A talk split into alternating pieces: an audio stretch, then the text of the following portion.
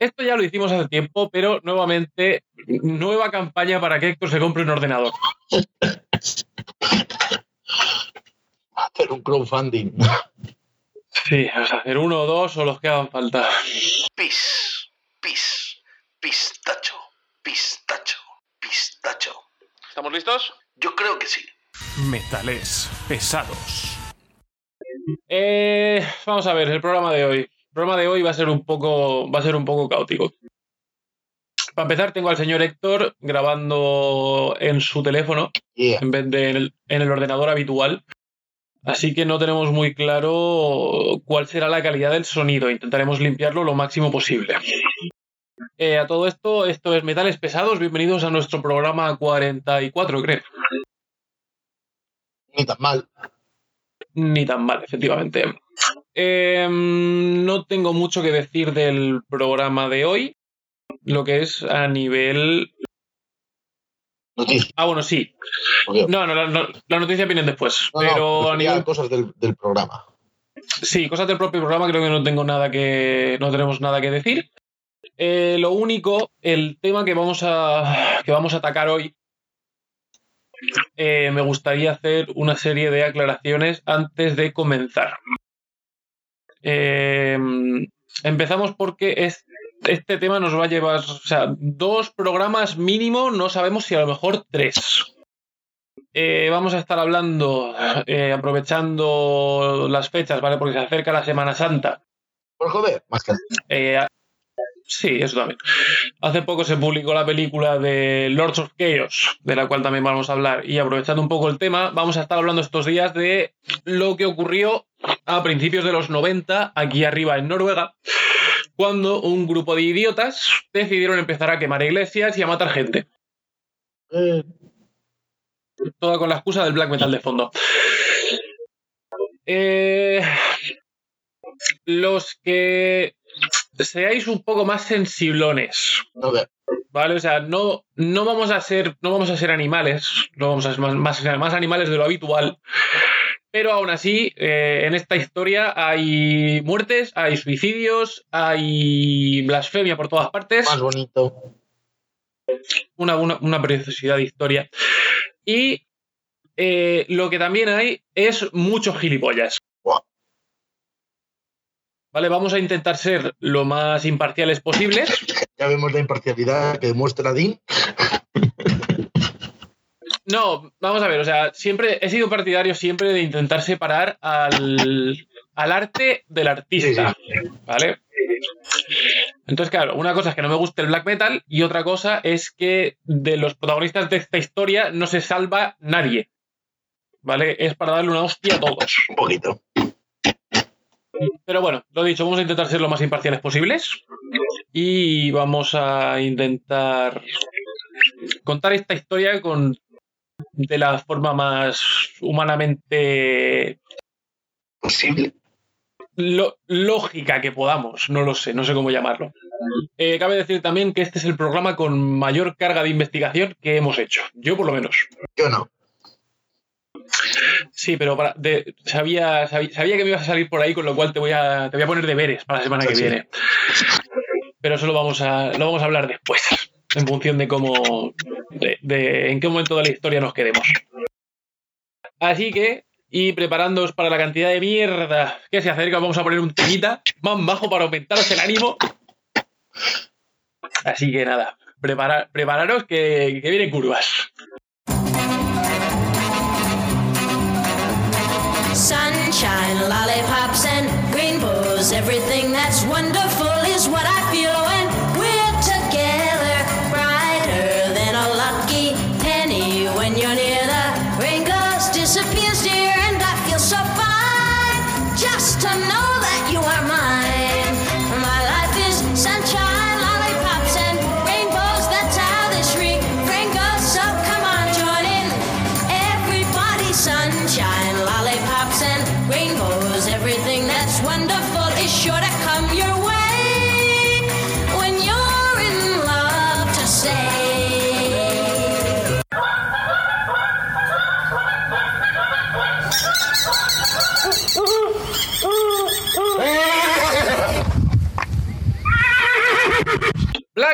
Metal.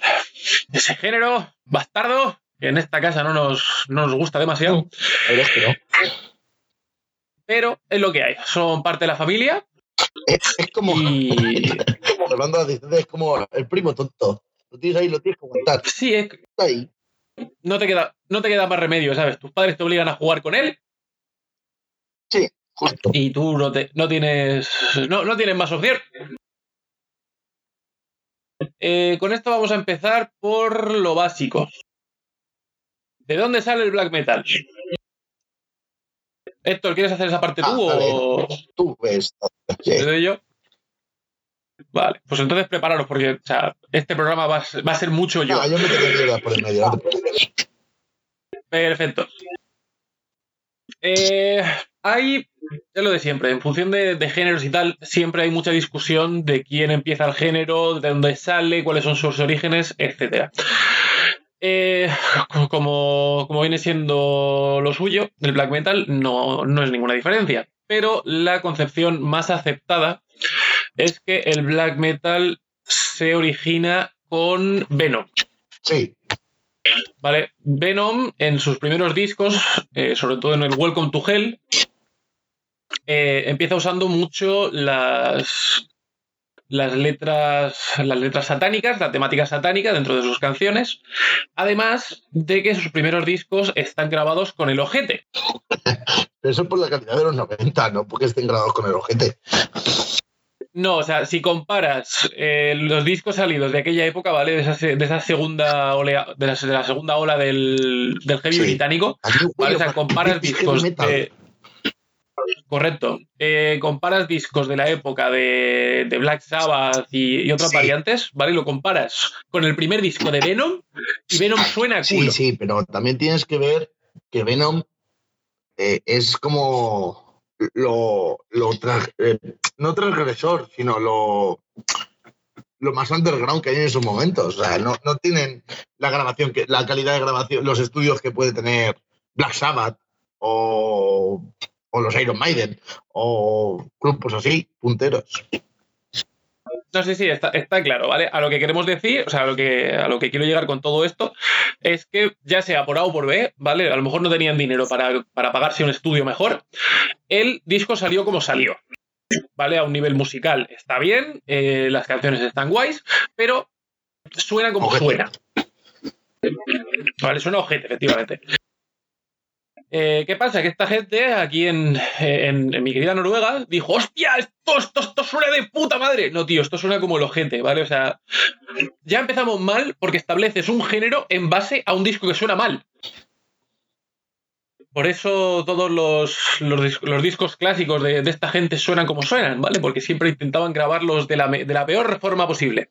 A ojete. a ojete. Vale, con lo cual, eh, entre una cosa y otra, más o menos el sonido nace de, de ese primer, de esos primeros discos de, de Venom. Y si hay otra cosa que eh, identifica el black metal, es la pinta de los Sí. músicos. El Vale, que es ya- ¿no? Sí, pero me refiero, o sea, el, el sonido ya hemos establecido de dónde Mm. viene. Vale, vale, vale. Continúa, continúa. Entonces, tenemos a estos músicos con, con las caras blancas pintadas de negro, ¿vale? Conocido en, en inglés como el, el corpse paint, que básicamente, básicamente siendo la, la pintura cadáver. Que dices, pero esto ya lo hacía Kiss, efectivamente, ya lo hacía Kiss, pero según ellos no tiene nada que ver con Kiss. Eh, dices, pero después de Kiss lo hizo King Diamond. Eh, sí, y King Diamond fue denunciado por Sí. Kiss. Aquí O sea, a ver, le, le ma- le mandaron una, una amenaza de denuncia, o sea, un- una carta de cese, pero Pero aquí sí que comenta. No, y lo que hizo King Diamond fue pintarse más agresivo aún. bueno, más agresivo y más Sí, bueno, estrafalario bueno. también. Eh, y aquí lo que se ve, lo que veo yo por aquí, que ahí King Diamond sí que fue, sí que tuvo bastante que ver con el. Sí que se puede llamar uno de los propulsores del black metal. Tienen que, tienen que ver y no, o sea, a lo mejor es lo de siempre, la, la inspiración está ahí, pero eh, el, el, corpse, el, el corpse painting como tal no se establece en el, en el black metal noruego hasta más o menos el año Sí, ya, 91, ¿vale? 90-91. Pero ya llegaremos a eso. Eh, bueno, con lo cual tenemos ahí esa primera ola de, del black metal, ¿vale? Luego llegan, llegan eh, los suecos Bathory, también se marcan un, un disco muy, muy rollo blacker. Eh, Hellhammer, hacen así, hacen sus cosillas. Bien. O sea, más o menos se va moviendo un poco el tema. Hasta más o menos el año 84. Donde, aquí en, en Noruega, en Oslo más concretamente, ¿vale? Llega el, el señor ¿Eh? Oystein Arce, eh, Oystein Arcez, se junta con sus colegas Per. No, o sea, llega el señor Einstein, no, no, no Einstein, sino Oystein. Oystein, con su colega Jörn y Lo tienes que decir Shetil. como si estuvieras cansado, porque los noruegos hablan como si estuvieran cansados. ¿No? No, no es que estén cansados, es que son vagos. Y, y y de ahí sale la forma de cantar. Eh, y se montan un. O sea, y deciden montar un grupo. Hasta aquí. normal. mm, hasta aquí todo lo normal, ¿vale? Estamos hablando de chavales que tienen 14 y 15 años. eh, que se meten en temas musicales. Eh, una cosa que quiero decir antes de empezar con todo esto, antes de meternos ya lo que es en, en la temática propiamente noruega, es que la mayor parte de la información que vamos a, a relatar durante estas semanas procede de diferentes, eh, diferentes webs, no solamente Wikipedia, como suele ser nuestro caso. Eh, sale también del libro eh, Lords of Chaos y de la película que acaba de, o sea, que salió hace un mes, mes y pico, con el mismo nombre. Eh, al igual que se establece al principio de, la película, esta historia encaja más o menos entre la verdad, las mentiras y lo que pasó de verdad. O lo que pasó en realidad. Qué morro que tienen. No, no, o sea, y me parece completamente lógico, porque piensa que esta, esta historia, en realidad, es la historia de un grupo de chavales que empezaron con 15 años y la liaron pardísima antes de los 30. Y nosotros aquí haciendo el. No, no, o sea, nosotros estamos haciendo cosas normales, de gente normal. O sea, esta es la historia de un no hay huevos que se les fue completamente de las manos. Oye, el documental está en Netflix. El documento. El ¿Qué de Lord of documental? Pero es una, es una Joder. película. No es, un no es un documental, es una película basada en hechos reales, pero no, no está en Netflix. Muy mal. Muy mal por Netflix. De lo que hay, pero la acaban, la acaban de, la acaban de estrenar. Continúo. Venga. Eh, entonces, pensar en vuestro grupo de. O sea, si ya sois, si ya tenéis pelos en. Carretillas. ahí, ahí abajo. Pensar en vuestro grupo de amigos de cuando eras adolescentes y de todos los rumores que corrían por todas partes. ¿Vale? Pues ahora lleva esto a una escala Épica. de noticia Épica. global. ¿Vale? O sea, la verdad queda entre medio de todo lo que vamos a contar. Bien. Entonces, tenemos a estos tres chavales que a partir de ahora serán conocidos como eh, Oystein, será conocido como Euronymous, guitarrista de Mayhem. Eh, Jorn será conocido como Necrobatcher, el bajista. Y Shetil eh, nos importa más bien poco porque tardará poco en irse. Pero bueno. Eh, básicamente, se hace, no me acuerdo cómo se hace llamar. Y tampoco, repito, nos va a dar, nos va a dar exactamente igual. Porque se va. Shetil Mannheim. Man- Mannheim. Ma- Mannheim, Sí. Mannheim, eh, vale, hace sus cosillas, pero se larga. Se larga para dar paso a. a, a- a- a- a- ¿Dónde lo tengo? Eh, Jan Axel. ¿Vale? También conocido popularmente en el mundillo como Hellhammer. Bien, ¿qué pasa en estos primeros años? En estos primeros años en realidad no pasa nada. ¿Vale? Se hacen sus. empiezan a tocar su- sus mierdas, empiezan más o menos a adquirir ese sonido propio del, del black metal. O del black metal noruego, perdón. Y pues básicamente están intentando vivir una vida de sexo, drogas y rock and roll. Cabe decir que estos, estos chavales, lejos de. Lejos de, lo- de esos nacimientos del, del punk en, en Inglaterra o del, del heavy en, en Inglaterra, eh, esta gente es, son hijos de familias adineradas. Muy bien. A lo mejor no adineradas, pero Pudientes. de estatus social bien. Pudientes, ¿vale? No, no están. No, se, no van a pedir cupones para comer ni nada por el estilo, ¿sabes? Sí.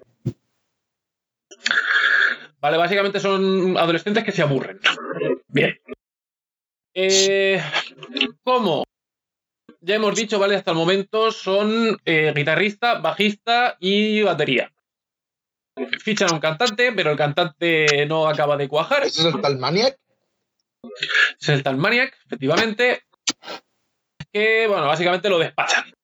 ¿Vale? Y se ponen a buscar un, Sí, bueno, un cantante nuevo. según pone aquí, se había intentado suicidar unas cuantas veces. Sí, pero por soplagaitas. Nada, o sea, problema, lo típico, problemas, problemas con el alcohol, me paso en las fiestas. Eh, bueno. Que le despachan de una cosa a otra y dicen, tío, no sirves. Durante este tiempo han conseguido más o menos una, una fama relativa en el, círculo underground del, metal aquí arriba en, en Noruega, o por lo menos en la zona de Oslo, y deciden mm, tomarse las cosas un poco más en serio. ¿Vale? Con lo cual, intent o sea, mandan, mandan cartas y tal. O sea, supondremos que a diferentes publicaciones de, de Escandinavia. Y reciben una letra de un chaval sueco llamado Per, en el cual eh, en el sobre va una carta de presentación, una maqueta y una rata crucificada. Muy bonito. Sí. Claro, tú dices, somos, somos tope satánicos, somos tope blackers, somos tope chungos, y de repente me llega una carta con una rata crucificada y dices, pues no me hace falta ni escuchar la maleta, lo ficho. Así que desde Suecia se traen a Per Ingve Ogling, también conocido como Dead. Es más fácil, No te- es más fácil, es más fácil llamarlo así. Sí, es mucho más fácil llamarle Dead que llamarle por su nombre original. Eh, cabe decir que no es Death, ¿vale? No es la muerte, es Dead, muerto. Este chaval, este chaval tenía problemas. Este chaval, sueco, melenudo, heavy, eh, nacido en 1969 en Estocolmo,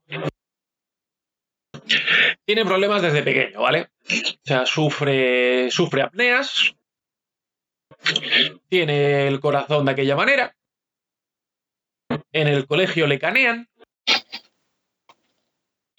no es el alma de la fiesta, ¿vale? Pues todo esto se va a la mierda cuando eh, se, depende a quién le preguntes por una paliza que le pegaron o por un accidente, eh, acaba clínicamente muerto durante, o sea, indeterminado periodo de tiempo. Eh, este suceso le deja, le deja problemas mentales. ¿A quién? ¿A quién? ¿A Per? ¿A Dead? A Dead, efectivamente. Ahora mismo estamos hablando solamente de Dead, ¿vale? Eh, entonces, después de sufrir este, este suceso, en el cual queda clínicamente muerto durante un tiempo, que posteriormente este suceso, ¿vale? En el hospital, eh, supuestamente le deja con lo que es conocido como el síndrome de Cotard. El síndrome de Cotard, para aquellos que no tengáis ni puñetera idea de lo que significa. Héctor, ¿tú sabes lo que es el, símbolo- el síndrome de Cotard? Claro, según me levanto, lo sé. Lo vivo. no, no sé. Eso sí me... Tienes un problema. El síndrome de Cotard, básicamente. Sí, tienes muchos. Pero bueno, eh, por suerte, esto no es uno de ellos. Bien. El síndrome de Cotard lo que establece es que eh, la persona que lo padece piensa que mm, o bien está muerto o bien se está muriendo por dentro. ¿Vale? Llegando a pensar que se están pudriendo internamente. Ah, qué bonito. Entonces, eh, de forma póstuma, se ha establecido que Dead sufría síndrome de Cotard. Vale. Como ya hemos dicho, este chaval tenía problemas. ¿Vale? Este chaval eh, intentó, bueno, intentó suicidarse en múltiples ocasiones. Eh, según todos sus amigos, o, o llama- llámalos amigos, llámalos la gente con los que se juntaba, eh, estaba deprimido todo el tiempo y siempre estaba hablando de, de la muerte y de cómo él en realidad estaba, estaba muerto y la situación en la que estaba ahora mismo era un sueño. Entonces, en el, ya sea pre. O sea, en el proceso de morir o ya estando muerto. Lo dicho, era el Madagascar. Sí, vamos, un poco así movimiento, el pensamiento filosófico de, pa, como estoy muerto, a la mierda, ¿no? Mm, Bueno, pues es una opción que fuese así, no lo sabemos. No, no vamos a hablar mal de los muertos, pero. Pero en fin. Eh, como ya hemos dicho, el, el Corpse Paint, ¿vale? No se estableció más o menos hasta, hasta la llegada de este muchacho. ¿Vale? Este fue el que estableció el Corpse Paint dentro del, dentro del círculo del black metal. Según, según la gente de, de este mundillo, no era ni por hacerle un guiño a Kiss, ni por hacerle un guiño a King Diamond. Eh, se supone que Dead lo empezó por el simple hecho de querer parecerse a un cadáver. Punto. Pues ni tan mal. No bastándole con esto, al parecer, el muchacho lo que hacía también era enterrar eh, su ropa tres o cuatro días antes de los conciertos y cuando llegaba el día del concierto la desenterraba. Según he leído aquí, la enterraban en un cementerio. Puede ser, pero es lo de siempre. O sea, yo hasta donde sé la enterraba. Si la enterraba en un cementerio, puede que sea simplemente mal gusto. No lo sabemos. No, porque querían sentir el no sé qué de la muerte, leído antes por ahí. Es posible. No lo descarto. Considero que también esto ocurrió en varias ocasiones. Sí, también he leído, ¿Vale? O sea, no sé si vamos a decir lo del cuervo. sí, también lo voy a decir, por supuesto. Pues nada, continúa. Vale. ¿Por qué, por qué por qué el muchacho enterra- enterraba la ropa? Para poder eh, sentir la sensación de, ser- de ser enterrado en su piel, además de tener el aspecto de, de que lo acabasen de, de desenterrar. Al parecer, en alguna, en alguna instancia, le pidió al resto de los compañeros de, de Mayhem que le enterraran vivo. Si esto pasó o no pasó, no lo sabemos. Qué máquinas, qué máquinas. Una, ma- una- una- una gente, una maravilla. Eh, durante esta época, tanto, tanto Euronymous como Dead, como Hellhammer, como Necrobatcher se habían mudado a una casa a las afueras de, de Oslo. Vale, como ya hemos dicho, esta gente mm, podía pedirle dinero a sus padres y mudarse a las afueras, porque por supuesto aquí no trabaja ni el tato. Y como son True Blackers, pues tampoco ganan dinero de los conciertos. Son máquinas. Pero claro, tú piensas que en realidad o sea, hasta el momento no se ha publicado nada, ¿vale? Aún, está, aún, es, aún es temprano. Sí, sí, sí. Ellos es- no han, public- no han publicado nada oficial, ¿vale? Han grabado alguna maqueta, han grabado algún algún, algún cassette underground, Sí, ahí cositas estamos así. eh, por el 87, por ahí, ¿no? Más o menos. Eh, estamos pasado el 88, ¿vale? Dead, Dead llega en el 88, ¿vale? Se muda desde, desde Suecia a Noruega en el 88 para juntarse con Mayhem. Perfecto, continúa. Mm, ¿Qué más hacía este muchacho? Vale, eh, más cositas. Al parecer, en algún momento se encontró un cuervo muerto. Lo metieron, lo metían en una bolsa y aspiraba en la bolsa, ¿vale? Para poder cantar y poder subir al escenario con ese olor a, a, a- a muerte y a pobredumbre dentro de sus fosas nasales. muy bien cómo lo pone en, en Wikipedia, para sentir el hedor de la muerte. Es más poético, no quería yo decirlo así, pero sí. Por no parecer que le estamos copiando a Wikipedia.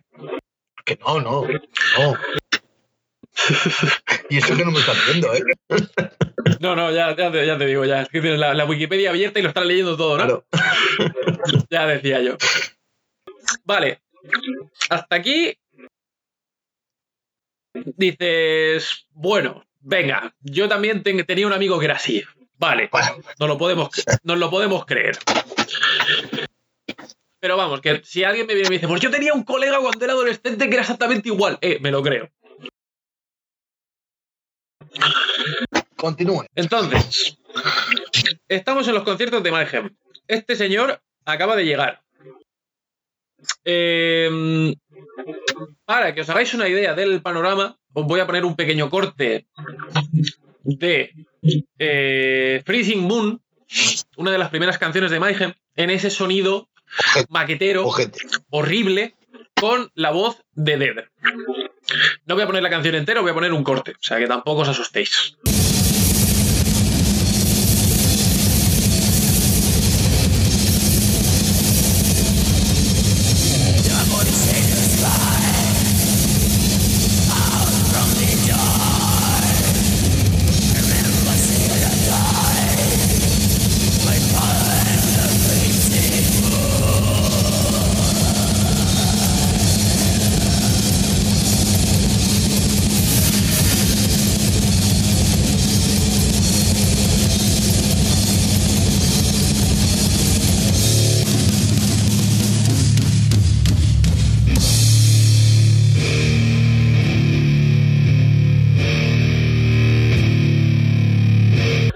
Que suena maravilloso.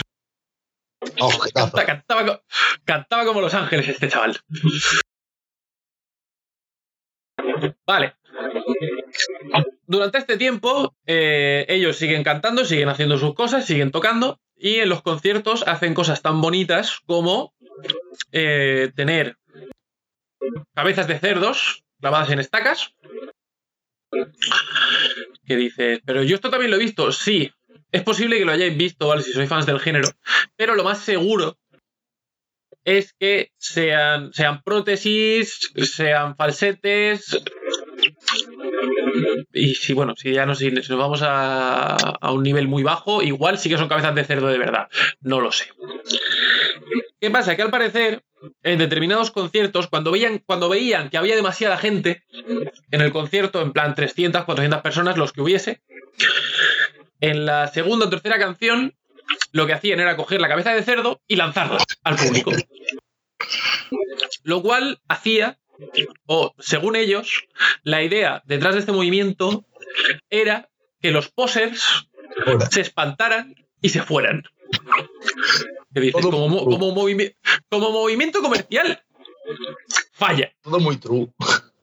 Todo muy true, efectivamente. Eh, ¿Qué pasa? Que efectivamente, según establecen ellos, o sea, y como, o sea, nuevamente, o sea, esta gente no está ganando dinero. ¿Vale? Porque si ya de primeras, planteate que la gente que va al concierto le tiras cabezas del cerdo para que se vayan y no vuelvan, vale, la entrada ya la han pagado y se están yendo. Bien, pero esa gente no va a volver. O sea, est- estás fallando en crear un público a la larga. Pero venga. En, en algún momento, al parecer, eh, Dead se habla con los, con, los, con los compañeros del grupo de Mayhem antes de un concierto y dice, Dios, me voy a cortar. O sea, voy a, en, en el escenario me voy a rajar. Grandes ideas. Siempre este hombre con grandes ideas. Claro, el, el- el problema no es que este chaval tenga, buena- tenga unas ideas cojonudas, ¿vale? El problema es que el resto de sus compañeros, grandes pedazos de mierda, le den bombo. Eh, una cosa, desde aquí, cuando decimos grandes ideas y todo eso, es siempre con ironía, ¿eh? No, Todo esto es muy, todo esto es muy irónico. no, vayáis- no, no empecéis ahí a, no empecemos a hacer tonterías. ¿Eh? A ver, ¿Vale? Si, si sois como Dead, ¿vale? Tenéis pensamientos suicidas y tal, buscar ayuda. veniros al mar, coño. Sí, si no sois como Dead, pero conocéis a alguien que tiene este tipo de pensamientos, echarle una mano, joder. Seamos personas decentes. Exacto. Vale, ¿dónde, dónde estamos? Estamos con esta gente. Pues claro, eh, hay muchas cosas dentro de la película que nuevamente es una película. Entonces, cuando esto pasa, cuando Dede empieza a, cor- empieza a cortarse y a rajarse, Mm. eh, lo empieza a hacer con un cuchillo, ¿vale? Luego al parecer lo hace con una botella rota, mientras el resto de sus compañeros están flipando. ¿Vale? En, el- en la película te lo establecen como que ellos no sabían nada. No tenemos ni idea de cómo pasó esto, ¿vale? Mi teoría simplemente es que lo, lo- o sea, lo avisó. Tíos, tíos, tíos, ya, yo mm, estoy, pensando en, estoy pensando en cortarme. Estoy pensando en cortarme. Y le claro, los dos, Estás todo el día pensando en cortarte. ¡Córtate! ¡Gilipollas! ¡Córtate! La mierda ya, hombre.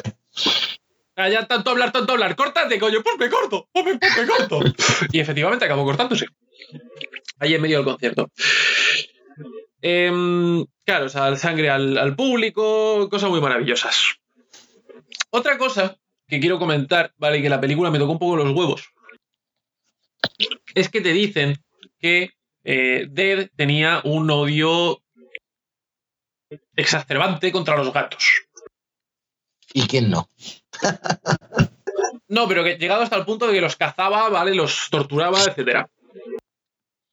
Qué cabrón. No estoy, de no estoy de acuerdo con esta concepción de la película. ¿Vale? Porque al principio te venden a Dead como una persona deprimida. ¿Vale? O sea, si estás deprimido, por lo general, eh, la gente con depresión crónica o depresión clínica no se va a levantar para matar a un gato. Ya ves. O sea, estoy tan deprimido que no me levanto, paso. Bueno, Vamos. eh, si, si- si alguno de vosotros ha estado alguna vez deprimido, lo sabrá. Que estás tirado en la cama y dices.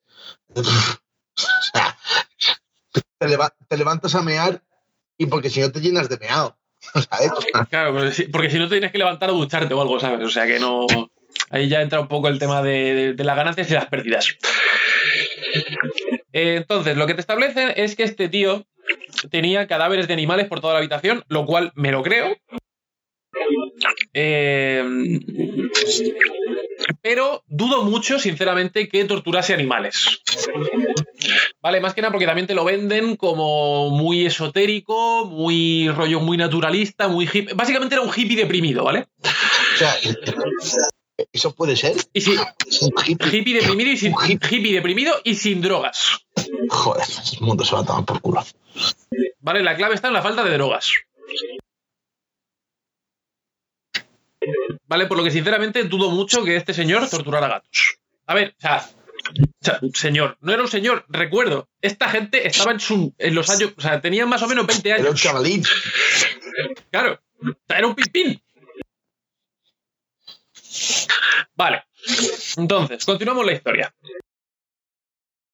Están ahí, están, están haciendo sus conciertos, están viviendo en, en una casa en las afueras, tienen su grupo de colegas.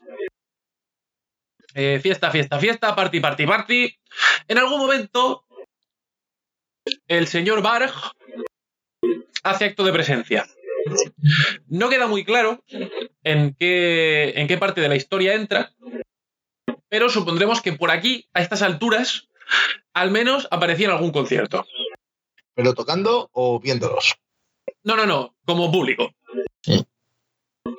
Vale, a lo mejor entra en contacto con ellos, a lo mejor se conocen en algún momento, puede ser, no lo sabemos. Pero de momento la historia es eh, Euronymous y Dead. ¿Vale? Son los principales cabecillas de este movimiento. Eh, por estas épocas empieza a tocar también. Empieza a tocar también Emperor. También de, de la zona.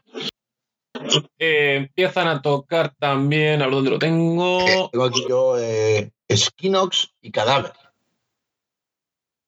Eh, sí, puede ser. Carpathian Forest. Carpathian También Forest. empiezan por estas épocas. Eh, Slaved. Dark Throne. Eh, Dimmu Borgir empiezan un poco más tarde. No, pero bastante más tarde, ¿no? Borgir no es más tirando hacia los 2000. No, Burger empezó en el 93. Vale, Satyricon también empieza en el 91. O sea, em- entonces estos grupos se formaron más o menos también por, por la época, ¿vale? Empiezan a, a formar ese movimiento del, del black metal noruego. Hasta aquí, repito, nada que se diferencie mucho de cosas como el movimiento punk en, en Inglaterra, la movida madrileña. Nada fuera de lo normal. En los 90 no era la madrina madrileña, ya había pasado. Te, te estoy hablando de, de- de movimientos Ah, musicales. vale, vale, vale. No me asustes, no me asustes. No, te no, no nos estresemos, tranquilo. Vale, ¿qué pasa? Que esta gente viviendo allí en su, en su casa, en las afueras de Oslo, ¿vale? Se montaban fiestas cada fin de semana o lo que fuese, me da igual. Pero, y esto es, eh, es necesario saberlo para un poco lo que, vi- lo que viene a continuación, solo tenían una llave, Ah, muy listos. ¿Vale? Por alguna extraña razón, entre los que viviesen allí, que como máximo eran cuatro, tenían una sola llave. Muy bien. ¿Por qué? No lo sabemos. Lo que sabemos es que entre una cosa y otra, el, el que vivía allí el 100% del tiempo era Dead. Que, como ya hemos dicho antes, era sueco. Sí. Vale. El resto, pues vivían a caballo entre la casa esta y casa de sus padres. En algún momento de toda esta historia, mm, allá por el, por el 91, ya de cara al, al final de la época con Dead, Dead, estando en, en su casa, o en, en la casa del grupo, dice, pues voy a, voy a, voy a cortarme otra vez. Por suerte no había nadie que le dijese, no hay huevos, pues ya mm, lo hace el sol, lo hace el solo, o sea que es que en realidad tampoco. Exacto, exacto. Aquí no, no hacía falta el no hay huevo, pues. No. Eh, Entonces, en esta ocasión sí que se abre la, se abre las venas.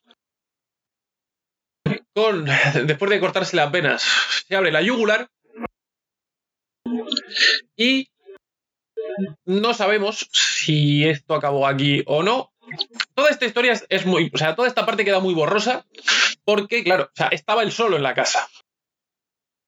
¿Vale? Solo se sabe lo que él decía y la versión que dio Euronymous cuando llegó a la casa. ¿Vale? Con lo cual, lo que se va a decir son conjeturaciones de todo tipo. La primera historia dice que se cortó las venas, se cortó el cuello y se fue al bosque.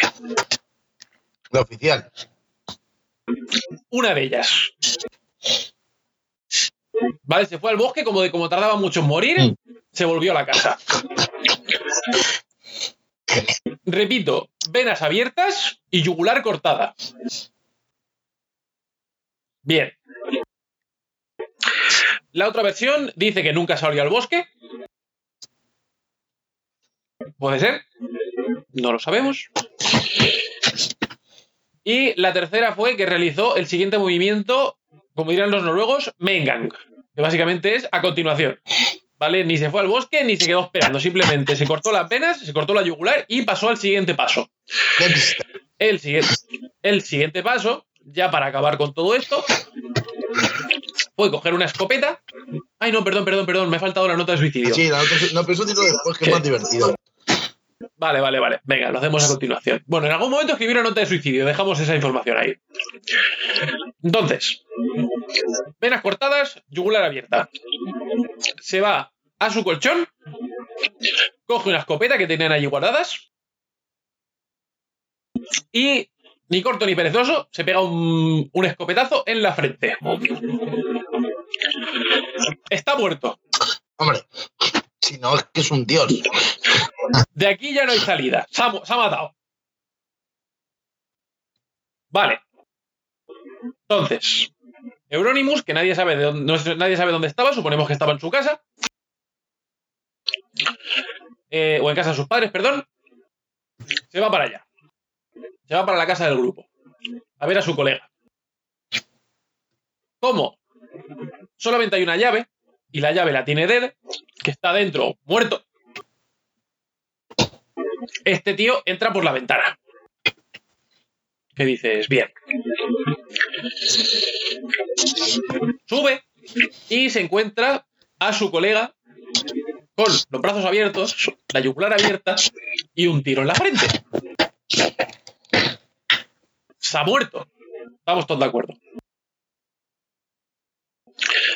Aquí, lo lógico sería llamar a la policía o llamar a alguien. Sería lo lógico, pero aquí no somos lógicos. Esta historia dista mucho de la lógica. Bueno, al parecer, y según cuenta el mismo, lo que hizo en esta circunstancia fue coger el coche, ir a una gasolinera cercana, comprar un par de cámaras desechables, volver y empezar a hacer fotos. No estando conforme con hacerle fotos a la escena del, del suicidio, decide cambiar las cosas de sitio para que sean más impactantes. ¿Vale? Cambia el cuchillo de sitio, cambia la escopeta de sitio, cambia la posición del cadáver. Bueno, lo más lógico de este mundo. Y le hace fotos. Básicamente le hace una sesión de fotos a un cadáver. Sí, sí, sí, sí. Una gran idea, ¿sabes? Dijo, ¿por qué no? Sí, sí. Eh, si tenéis curiosidad, estas fotos se usaron posterior. Claro, eh, aquí entra también mucho la leyenda popular de que esta gente usó, usó las fotos para hacer la portada del disco. Estas fotos se usaron para el segundo disco años después. Y al parecer no queda muy claro si se, se usaron de una forma legal o no. Evidentemente no. Estás sacando las fotos de un muerto. A ver, el, el muerto no te va a denunciar. Ya, pero joder, es profanación, ¿no? En fin, no lo sabemos. Eh, de todas maneras, si tenéis curiosidad, las fotos se pueden encontrar en internet. ¿Vale? Sí, yo lo he buscado y sale. Pones el nombre del disco y sale así. Sí, no, o sea, se, se pueden ver. Em, vale, entonces, Dede está muerto. Euronymous ha llegado, ha hecho fotos. Y nuevamente aquí entra un poco la leyenda popular y la leyenda urbana y somos tope chungos, somos tope, tope blaggers. Al parecer lo que hizo fue coger trozos del cráneo Ah, esto es genial. Sí, sí. Sí, sí, sí. Y hacer una serie de colgantes. ¿Vale? Dichos, dichos colgantes iban a ser otorgados a la gente que era blacker de verdad. A los dignos, según pone aquí. Sí, sí, sí. Además pone dignos entre comillas ahí. Hombre, por supuesto. Eh, además de esto, la historia cuenta que cogió eh, trozos del cerebro de, de Dead y, o bien cocinados o bien crudos, se los comió.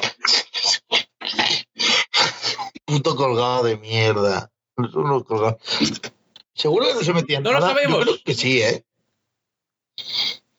Algo te tienes que No meter, porque no piensas en.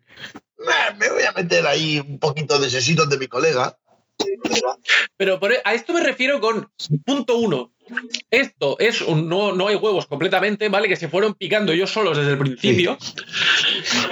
Y no sabemos si esto es verdad o no. No sabemos si ocurrió. ¿Vale? Que Ded está muerto, está claro.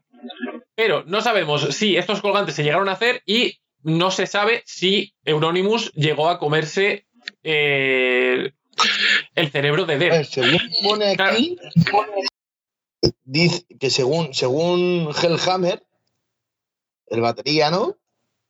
El. Morgan Hackerson de Marduk aún tiene algún trozo del cráneo de- del tío este. Pues puede ser. A ver, si te, si te metes en eBay, encuentras gente que dice que lo vende. Va, no está mal. O sea, seguramente sean falsos. Por lo menos los que se venden en eBay. No sabemos si el de Marduk tiene uno o no. Seguramente los que estén en eBay sean falsos. Pero en fin, No serán de él, a lo que quiero llegar-. Puede ser. A lo que quiero llegar con todo esto es que, claro, tú piensas que estás vendiendo en todo, en todo momento, tienes la idea de que Mayhem va a ser el grupo más diabólico del mundo, van a ser los, los más blackers, los más chungos, y de repente tienes historias rondando de que el guitarrista se comió el cerebro del cantante. O sea, no vas a desmentir esas alegaciones. Hombre, claro que no. A mí me gustan las. las eh, las declaraciones de los, de, de los del grupo. Y dice, no, no me sorprendí, era un tío extraño. Siempre estaba hablando de que la vida es un sueño y que... Sí, bueno, tío, o sea, para mí, es- esta gente, una de las cosas que entendió desde el principio fue cómo funcionaba la publicidad y el Sí, marketing. sí, sí. No, no, no, claro. realmente no, porque tiraban, tiraban cráneos de cerdo a sus, a sus fans.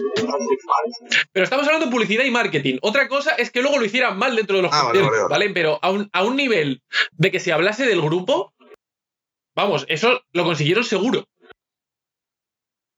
Vale, vale, vale. Aunque claro, aquí no queda muy claro y tampoco conocemos en qué momento todo esto se hizo público. ¿Vale? Porque aquí también se, se dice mucho que, por ejemplo, Euronymous estaba en contra de que todo esto se hiciera público, ¿vale? De que ellos tenían que ser chungos dentro de su círculo. Mm, claro, Mientras Pues que, son por, más mientras que por otra parte, claro, mientras que por otra parte tenemos a Barg diciendo que fue él quien lo hizo todo público. Mm. Sí, bueno, pero eso es otra parte de historia. Sí, por eso te digo, sea como fuere, estamos en el año 91, Dead se acaba de volar la tapa a los sesos y... y tenemos la nota de suicidio, ¿vale? La nota de suicidio es otra de esas cosas que no queda muy claro cómo fue exactamente. Lo único que todo- todas las publicaciones y todos los escritos están de acuerdo está en el principio de la carta, que era básicamente eh, perdonar, perdonar el desastre y perdonar la sangre. perdón por la sangre. Perdón por la sangre, disculparme por la sangre, sea como fuese. Qué máquina. Por lo menos educado. Por lo menos, no, no, no, o sea, dentro de, dentro de todo este grupo de gente que tiene una hostia como una catedral, este chaval es el que estaba menos. pa- bueno, a ver, estaba muy para allá. Claro, a ver, a ver qué vas a decir. A ver, es el que es uno de los que está más para allá de todos. Sí. Pero es el único que estaba para allá y no la liaba. Bueno, no, ¿Vale? O sea, la liaba. la, lió el so- A ver, es que, claro, es que, Es claro, que es te que estás metiendo, lo estás digo. metiendo en un berenjenal tú solo. Sí, por- es que en realidad dices, no, es que no la liaba. Bueno, el buen gilipollas se cortaba las venas y tiraba sangre encima de, los, de las asistentes al, al público. Idiota. Pero bueno, yo qué sé. Considero que dentro de toda esta gente, de- de toda esta cantidad de pedazos de mierda, él era el que menos. Diremos que sí. Venga, mierda, hombre. De- dentro, de, dentro de lo malo. Eh, antes de que se me vaya la cabeza, Sí. os voy a poner un tema de Venom, que en realidad debería haber hecho Sí. antes. Al principio de cuando hemos estado hablando del, del black metal, pero bueno, os lo pongo ahora para que entendáis un poco de dónde venía toda esta gente. Eh, así que esto es un fragmento de Welcome to Hell.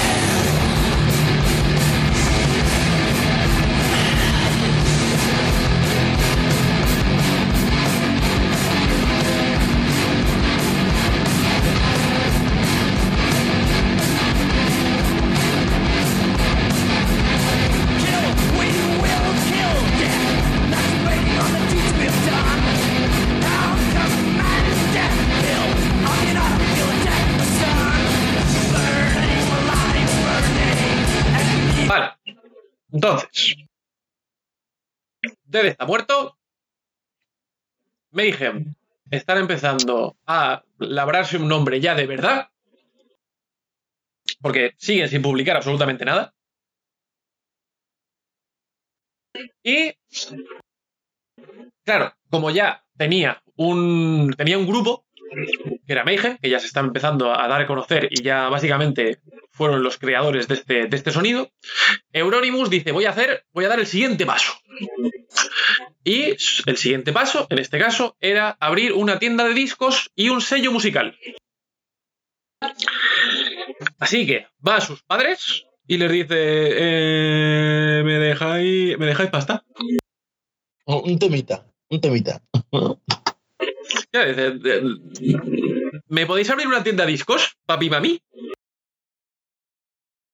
Entonces, papá, y- papá, y- papá y mamá Euronymous le abren una tienda de discos al niño. Pero claro, para que esté drogándose en la calle, pues al menos que esté vendiendo discos. Y dice, venga. Vale. Entonces, en un barrio de Oslo, decide abrir Helvete. En la calle o algo así. Eh, espérate, lo tengo por aquí abierto, te lo digo. Schwe- seguramente será Schweigart. Pero- Oh, pa, pa, pa, pa. Schweigart, sí. ¿Sabes que Si Eh, algún día voy a visitarte a Oslo, me vas a tener que llevar a esa calle. Solo por las risas. Vamos a ver, la tienda de discos sigue abierta, ¿vale? ¿Qué pasa? Que ya no se llama Helvete, Ah, ¿vale? Eh, Helvete, como tienda de discos, estuvo abierta del 91 al 93. Eh, después se convirtió en otro negocio, no lo sabemos. Pero a día de hoy es eh, una tienda de discos llamada eh, Nesseblot Records. Eh, es, un, es, un, es un cuchitril, pero siguen manteniendo la estética de la época. Bueno, en realidad, en realidad no sabemos si es la estética de la época o no, pero siguen, siguen manteniendo eh, la venta de discos de metal, rock y punk, además de mantener el sótano. ¿Vale? En el sótano es donde se juntaba el, el inner circle, ¿vale? El, el black circle, el llámalo. ¿Vale? O sea, yo esto lo, lo he encontrado como inner circle, lo he encontrado como black circle, lo he encontrado como el true circle. Lo que todos están de acuerdo es que es un círculo. Sí, sí. ¿Vale? Ya sea blanco, ya sea interno, ya sea lo que Aquí, sea. aquí es un círculo, no es un según cuadrado. Gu- según Wikipedia, hay dos Inner Circle. Que uno es una banda jamaicana de reggae, que no será. Duda- dudamos que tenga nada que ver con es un todo esto. movimiento social del black metal noruego. Estos eran los trus de verdad. Esta gente que tenía trozos de, de calavera. ¿Sabes? Estos, los chungos, los de verdad. No los posers asquerosos estos. Pero Entonces, esto es. Esto, el Inner? Bueno, da igual, da igual, no tiene nada que ver. ¿a dónde quería llegar? No, que el Inner Circle se, mueve, se, se produce en el siglo XIX. Pero bueno, da igual. Ah, tía, tía, no me hagas caso. Claro, de todas maneras, tú piensa que, y nuevamente, o sea, es que claro, dices, piensa que, pero es que aquí pensar, podemos pensar mucho porque las historias son muy diversas, ¿vale? Porque se supone que el Inner Circle o el Black Circle eran, eran claro, según alegaciones, hay algunos que dicen que eran todos satánicos, hay otros que dicen que eran paganos, eh, hay otros que dicen que no tenían ningún tipo de influencia religiosa y que todo lo que pasó y que todo lo asociemos al, al satanismo y al tal fue un movimiento de la prensa. Porque claro, recordemos que a, esta- a estas alturas en Estados Unidos hay un movimiento antisatánico brutal. Sí, toda movida de esta de, de del metal y tal, sí, sí. Claro, entonces de repente Noruega tiene su propio movimiento. Entonces, ¿realmente eran, ¿realmente eran satánicos o, fue un movimiento de la prensa? No tenemos ni idea. Pues claro, hay algunos que dicen, no eran satánicos, y luego llega- ellos dicen, y, "Eh, eh, quizás, o no, no lo sabemos. Tenían 20 años, joder. Yo creo que cuando teníamos 20 años todos éramos de todo menos cristianos. Claro, o sea, que seguimos sin ser cristianos, Ya, pero, pero... joder. ¿me entiendes? Sí, sí, sí. Te, atraía más el satanismo que el cristianismo. No, claro, o sea, el cristianismo era lo que estaba establecido, era lo que no, lo que no te gustaba. Y de repente llegaban todos, esta, todos los músicos ahí con sus letras sobre Satán y, y tal. Pues claro, ahí recuerdo, o sea, toda esta gente viene de grupos como Venom. Venom tenían un- esa estética satánica, hablaban de Satán, pero luego les preguntaba, ¿nosotros satánicos? ¿Qué va? Si esto es por vender discos. Bien. A mí la gran, la gran frase la gran frase sobre eso es cuando dice cuando le hacen la pregunta al Tomalaya, cantante de Slayer, católico, Que es cristiano. que es cristiano. Dicen, oye, ¿qué piensas del el tema, el título de vuestra canción, Dios os odia a todos? Y se dice, no, que Dios no odia, pero es un título cojonudo. Claro. Vale, entonces tenemos la concepción eh, de la música satánica, por llamarlo de alguna manera, en Estados Unidos, donde es vamos a vender discos, y la versión de Noruega, que es somos topechugos. Porque recordad, o sea, no están ganando dinero. Llevan en estos siete años, nadie ha visto un duro. Ya, ya, pero bueno. Bueno, sí, igual sí que han visto algún duro, pero es del paro. Vale. Entonces, abren Helvete. Abren. eh, o sea, Euronymous abre eh, Death Like Silence Records. ¿Vale? Que es su discográfica. Y. Entre el dinero de sus padres y el dinero de los músicos que van a su discográfica, ¿vale? Porque esta gente llega y dice, oye, tío, quiero grabar un disco. Vale, pero yo no tengo un duro, la pasta la pones tú. Genial. Vamos. O sea, este, este señor, a un nivel empresario, es peor que Trump. Es muy listo. Es muy listo y es muy tonto a la vez. ¿Vale? Es el típico amigo de mierda que no quieres. Es ese amigo de mierda que te viene y te dice, oye, déjame 10 euros, mañana te los devuelvo. No vas a volver a ver esos 10 euros en tu vida. Y la semana que viene te va a venir, oye, déjame 20. Que te los devuelvo mañana. Y no vas a volver a ver ese dinero. Ese es. Entonces. Espérate, ¿cuánto llevamos de Una programa? hora y pico. Una hora y pico y hemos llegado hasta este punto. Vale. Aquí es cuando aparece el colega Barg de verdad. Yo creo, solo por joder, lo dejaría ahí.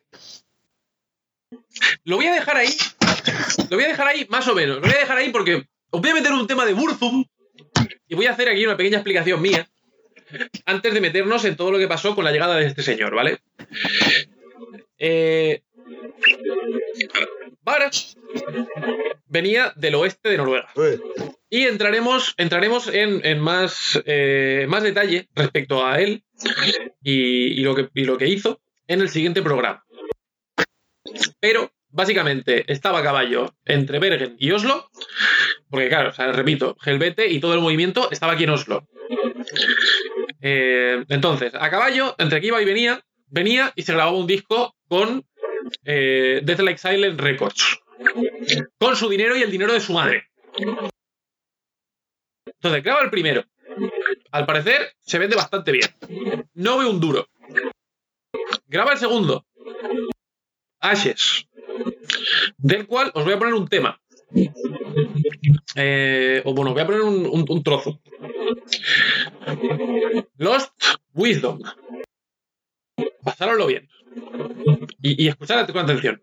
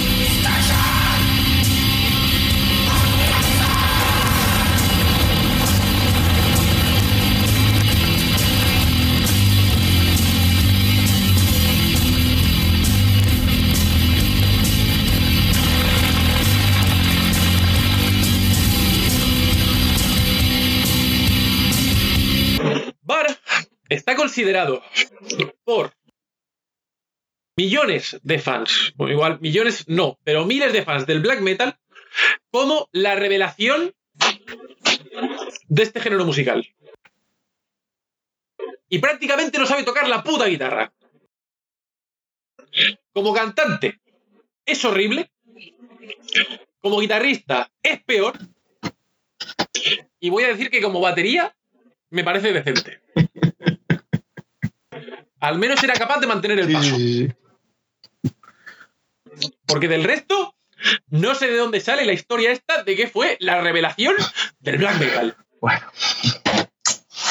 Porque es para darle una hostia. A mano abierta.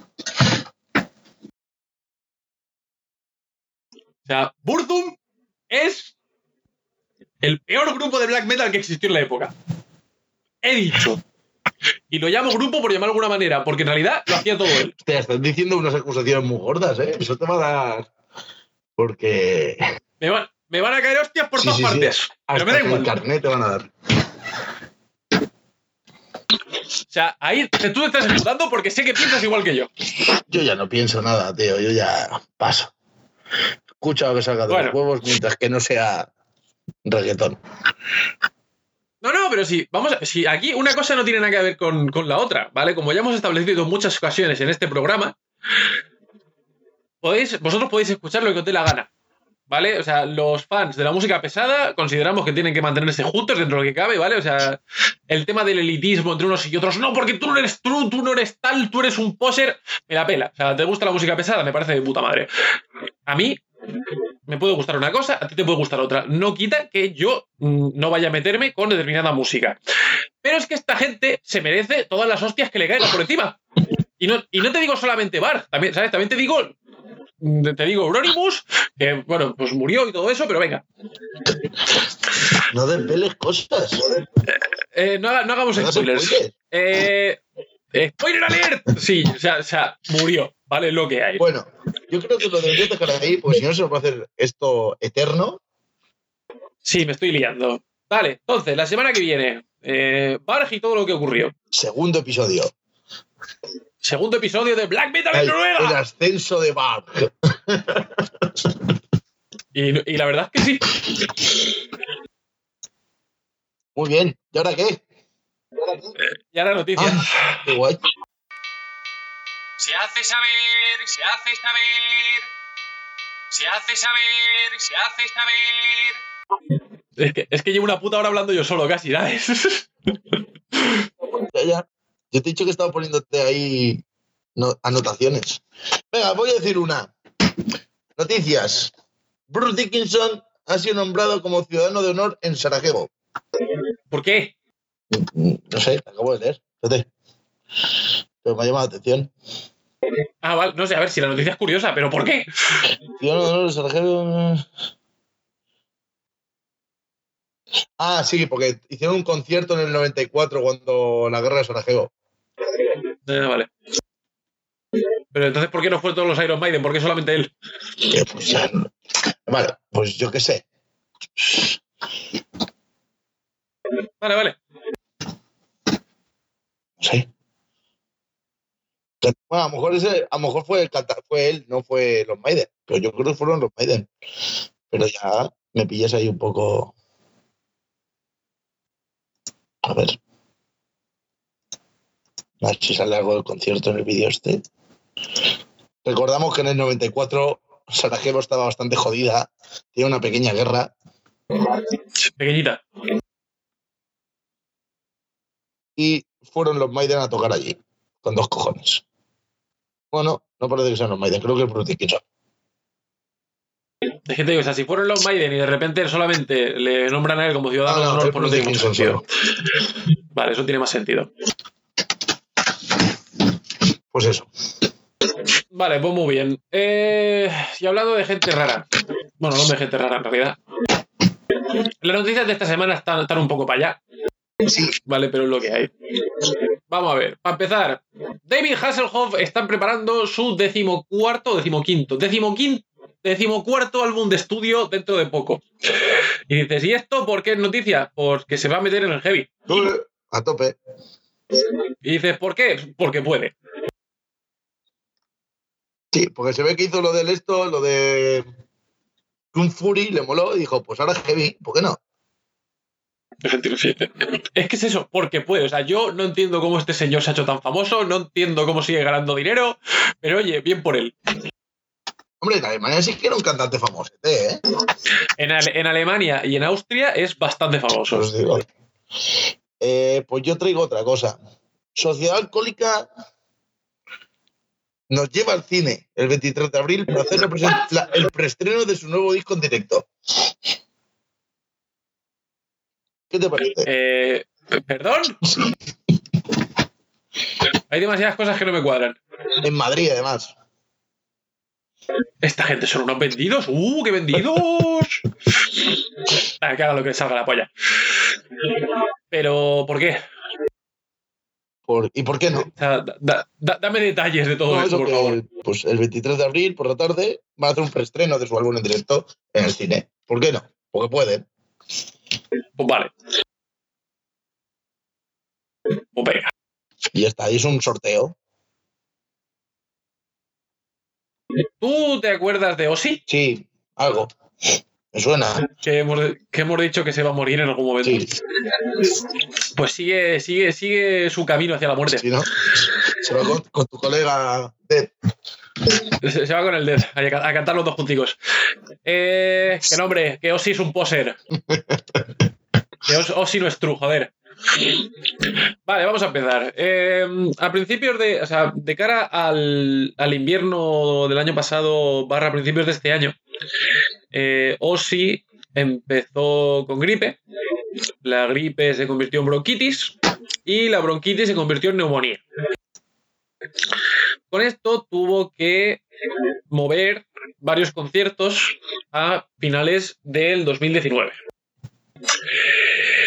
Dichos conciertos ahora van a ser retrasados hasta 2020. O sea que si tenéis entradas para Ozzy, seguir aguantándolas o devolverlas, que te devuelvan el dinero, no lo sé. ¿Qué pasa ahora? Pues que al parecer no sabemos si eh, levantándose a beber agua o yendo al baño, un día por la noche se levantó.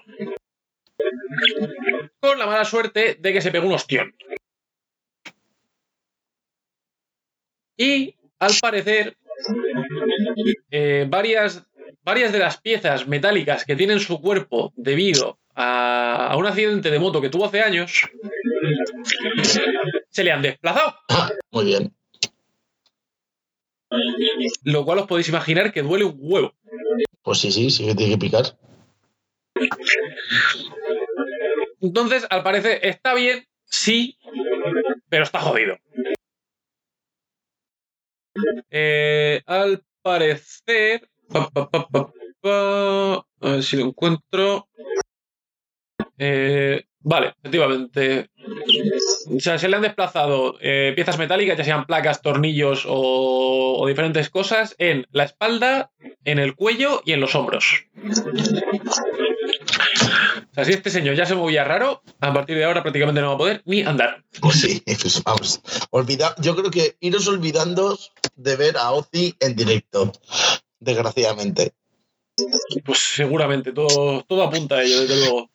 Mira, después de hablar de Ozzy, yo voy a, conectarlo con otra noticia. Eh, va a ser un, un disco en directo que se llama Generation X. Y bueno, el título es The Guitarist That Destroyed the World, Life in China. Y, y ahí está. El tío es un supergrupo que ha hecho el tío Steve Vai con Ingui Mastain, Nuno Bettercourt, Toshi Nabasi y el tío Zacarías Za- Zawai. Ah, coño. Básicamente, no me, no me estaba llamando nada de la, de la atención hasta que has dicho Claro, White. por eso lo he dejado para el último, guapi. Muy bien, muy bien. Pero escúchame, si esto lo hace Steve Vai, Sí, eh, ¿va, a ser todo, ¿va a ser todo guitarras o van a dejar que Zack cante? No tengo ni puta idea. Pero será un montón de a pajas. Claro, es que ese es el problema de todos los álbumes de, de Steve Vai y de toda esta gentuza. Ay, pero no es Steve Vai, es, es un es una una big band de estas. No sé, o sea, yo lo pillo con pinzas, pero venga. Claro, a ver, fue, esto es un grupo que hizo Steve Vai con Franz Zappa y con David Lee Roth. O sea, que me imagino que sí que cantarán, pues estaba David Lee Roth. Ya, pues puede ser. y no sé, poco más tengo por aquí. Vale, entonces continuamos. Eh, eh, antes, Héctor ha hablado aquí de nuestro amigo Tomaria, de Slayer. Y es que al parecer, Slayer, que no se quieren retirar, Que dijeron que a sí, pesar de que su. A pesar de que su directo sea una mierda. tú sí que eres una mierda. Sea, si no, si no me iban a caer hostias con, con Burzum, ahora me caen con Slayer, no te preocupes. Es lo que hay. Eh, básicamente están, o sea, han denunciado al festival Secret Solstice de Reykjavik por impago. ah, muy mal, hay que Y es pagar. que, según, claro, y es que según Slayer, eh, ellos tocaron en, en dicho festival en junio de 2018 y desde entonces el festival no les ha pagado su tajada correspondiente que es aproximadamente de 133 mil dólares. Ojo, eh, pues eso normalmente suele ser al revés, ¿sabes? Los grupos suelen cobrar primero y después tocan, ¿sabes? Ya, pero mira, al parecer, o sea, yo qué sé, o le vendieron la moto o les hicieron algún contrato Sí, raro, dijeron, no se sabe. Te llamo el lunes. Claro, y nunca le llamaron. Exacto.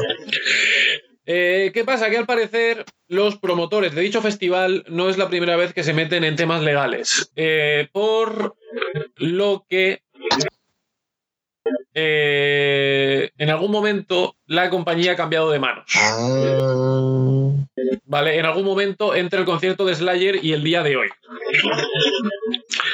Eh, al parecer, la nueva compañía tiene un contrato con la ciudad de Reykjavik hasta el 2020 y pues no queda muy claro si ahora que han cambiado de dueño van a decir que no van a poder pagar o sí o no. No se sabe. pues muy bien, me parece. O sea, si no vas a pagar, no contrates. Esto es así. Pues sí, es así. Y, claro, esto ya. ah, es que, claro. O sea, se- segundo spoiler alert, dentro de lo que cabe, eh, del tema del black metal, es que varias iglesias acabaron en llamas. Todo esto tiene sentido ahora que en Nueva Zelanda han detenido al batería de un grupo de death metal por quemar iglesias. Ah, muy bonito. Al parecer, este muchacho llamado eh, Jacob Lowenstein eh, era, sí, era batería en, pues, igual que cualquier tipo de- cualquier batería, era batería en cuatro o cinco grupos diferentes. Que yo no sé, yo baterías del mundo no sé cómo lo hacéis, sinceramente. Ma, yo paso. Paso de preguntar ciertas cosas. Dale. No sé, o sea, están todos en cuatro o cinco grupos diferentes. Vale, ¿qué pasa? Que este señor en algún momento dijo, voy a quemar iglesias. Y no sabemos si tenía unos amigos de mierda que le dijeron, no hay huevos, Seguramente. o no tenía amigos. No lo sabemos. pues, Eh, bueno, básicamente, eh, una de las iglesias acabó tan mal que básicamente eh, tuvo que ser demolida. vaya. No ha salido aún a juicio el tema de cuánto le va a caer, ni nada por el estilo. Eh, lo que sí se han conseguido son unas declaraciones de una persona del mismo círculo, supondremos que del círculo de, de heavies de Nueva Zelanda, que tampoco puede ser muy grande, sinceramente. Yo decir del Inner Circle. De- sí, de- del Inner Circle neo- neozelandés, también, ta- también conocido como el Ornitorrinco Circle, Por ejemplo. por ejemplo, eh, diciendo que este tío lo que pasa es que está zumbado. O sea, que ya. Básicamente que tenía problemas mentales, ¿sabes? Que no tiene nada que ver con, con el death metal, ni con el black metal, ni Iba, nada. Simplemente que dijo estaba ya. ya. Que ya se le olía, le olía ahí. Le cantaba el morro. Ya el, el resto de la gente dijo, ¿qué haces? Y ya pues se fue de las manos. ¿Cómo? Y hasta aquí hemos llegado. Nah. Yo no tengo más, yo no tengo más noticias. Ponme conciertico y acabamos, que ya les hemos dado la brasa a esta gente. Pero bien, hoy. Pues sí. ¿Quién toca hoy? Eh, no lo sé, habrá que mirarlo. Voy a mirarlo. Y hostia, tío, tocan estos, estos que hacían progresivo groove metal. ¡Los del Congo! Los del Congo. A ver, conciertitos. The Butchery versus Valgeroth. Lo vería, ¿eh? Sí. El 10, el 10 en Barcelona, el 11 en, Zara- en Zaragoza, el 12 en Pozal de Gallinas, Valladolid. Que es un, que es un festival, si no me equivoco. Sí, pues, pues en el polideportivo. El de Pozal de Gallinas me parece que es un, un festival, que por cierto me, me- me- me extraña de sobremanera, eh, aunque ya nos dijeron que Pozal de Gallinas estaba ahí a la cima, Sí, sí, sí. eh, me extraña de sobremanera que tengan tanto movimiento.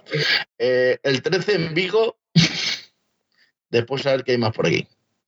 Eh, Exhumer. El 10 en Sevilla, 11 en Málaga, 12 en Murcia, 13 en Castellón, 14 en Barcelona.